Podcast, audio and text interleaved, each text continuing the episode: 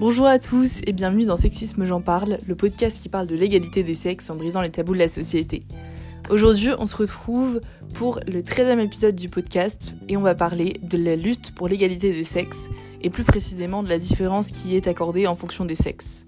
C'est une notion un peu compliquée, mais vous l'avez deviné au texte, au, titre qui était beaucoup mieux formulé l'égalité des sexes, un combat de femmes, du fait qu'on allait parler euh, de l'inégale implication des hommes et des femmes dans la lutte euh, pour l'égalité. Je voulais commencer par rappeler une définition de l'égalité homme-femme. Selon le Council of Europe, c'est l'égalité visibilité, l'égale visibilité, autonomie, responsabilité et participation des deux sexes à dans toutes les sphères de la vie publique et privée c'est-à-dire un traitement égal des hommes et des femmes. Je me pose donc honnêtement une question. Si on considère que l'objectif de cette lutte, c'est l'égalité, pourquoi est-ce qu'elle est principalement menée par les femmes?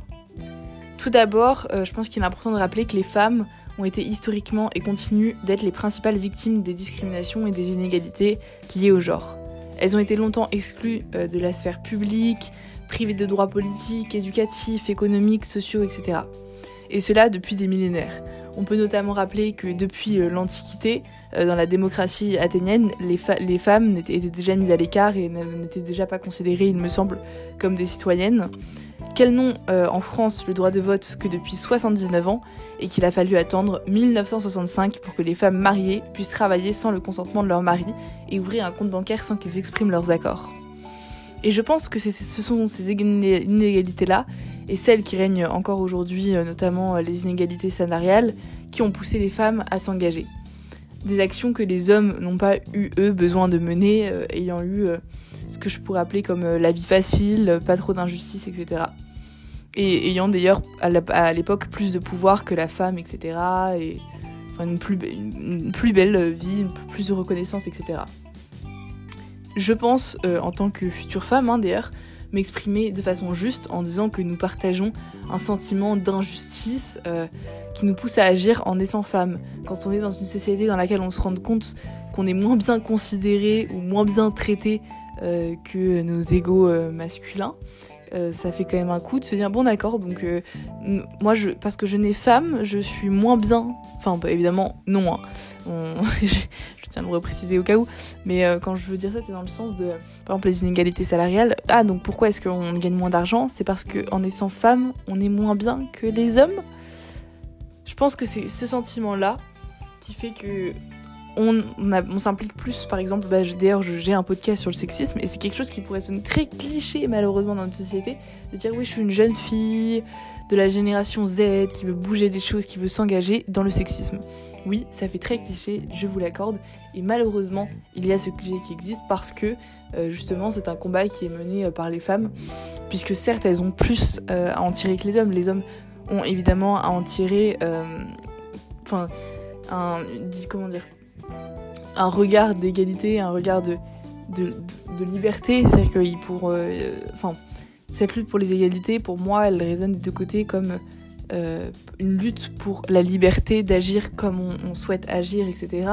Que ça soit euh, dans euh, nos centres d'intérêt, les, travaux qu'on exerce, etc. Et donc pour moi, les hommes ont aussi beaucoup à en tirer, certains hommes qui ne sont pas considérés, évidemment, par la société comme des hommes modèles.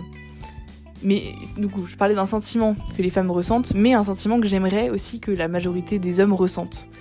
Euh, à mon avis, la clé pour arriver à un idéal sans inégalité, c'est de changer les mentalités, euh, que ce soit celle des femmes ou des hommes sexistes, hein, on le rappelle évidemment. Euh, quand je parle du sexisme, je ne parle évidemment pas que du sexisme masculin, puisqu'il y a plein de femmes qui sont sexistes, qui ont, qui ont des visions très stéréotypées du rôle que doit avoir une femme, que doit avoir un homme, des femmes qui sont misogynes, hein, ça existe évidemment. C'est-à-dire qu'il y a des femmes qui considèrent que euh, parfois que ça peut sembler étrange, mais qu'elles sont euh, inférieures euh, aux hommes. Donc évidemment, je parle ici en tant que personne qui veut parler d'égalité. Quand je parle de changer les mentalités, c'est les mentalités de tout le monde. Et ça demande une implication égale du coup des hommes et des femmes. Or, le problème que j'ai cité précédemment, c'est le fait que ce sont principalement des femmes qui sont impliquées dans cette lutte. Du coup, la question qui se pose, c'est ok, mais comment faire pour que les hommes se sentent aussi impliqués et considèrent ça enfin normal, enfin changent sa mentalité de façon à ce que ce soit normal pour eux que les femmes gagnent autant que les hommes, puissent faire les mêmes rôles que les hommes et notamment aussi que les hommes puissent faire les mêmes choses que les femmes. ici, enfin je vous avais déjà parlé plusieurs fois par exemple des, pères au foyer qui sont considérés, euh, enfin parents au foyer qui considèrent encore un, rôle comme un rôle vachement euh, féminin de la mère qui reste pour s'occuper de ses enfants et qui peut être mal vu encore dans notre société d'aujourd'hui ou qui peut paraître étonnant parfois. Euh, ah, c'est un, père au foyer, bah disons qu'il n'a pas trouvé de travail, etc. Évidemment, j'exagère, hein, je ne le pense pas. Mais je pense que du coup, c'est les mentalités de tout le monde qu'il faut changer. Donc pour moi, la solution, c'est d'éduquer euh, dès qu'ils sont plus petits différemment euh, les femmes, euh, enfin les filles et les garçons, enfin différemment de, je veux dire différemment des anciennes générations, etc. Pour qu'ils ressentent tous ce même sentiment à l'égard des inégalités. donc par exemple, ça peut passer par des interventions ou par des, enfin un changement au niveau de l'éducation, etc. Et je pense que c'est la seule manière de ah, avec laquelle on pourra réussir à aller euh, vers une égalité qui est une égalité impossible sans l'implication des hommes et sans qu'ils ressentent le, besoin euh, d'égalité. Puisque bah, on est 8 milliards sur Terre et que les 8 milliards doivent penser qu'il euh, faut avoir l'égalité pour qu'il y ait l'égalité. Voilà, je vais terminer ici ce 13e épisode et aussi la première saison du podcast. C'était le dernier épisode donc, de cette saison numéro 1. Euh, puisque euh, je trouve que cet épisode déjà le clôture euh, de façon plutôt bien. Et les vacances d'été vont commencer, donc pour être honnête, je sais que je ne pourrai pas sortir de podcast pendant un long moment.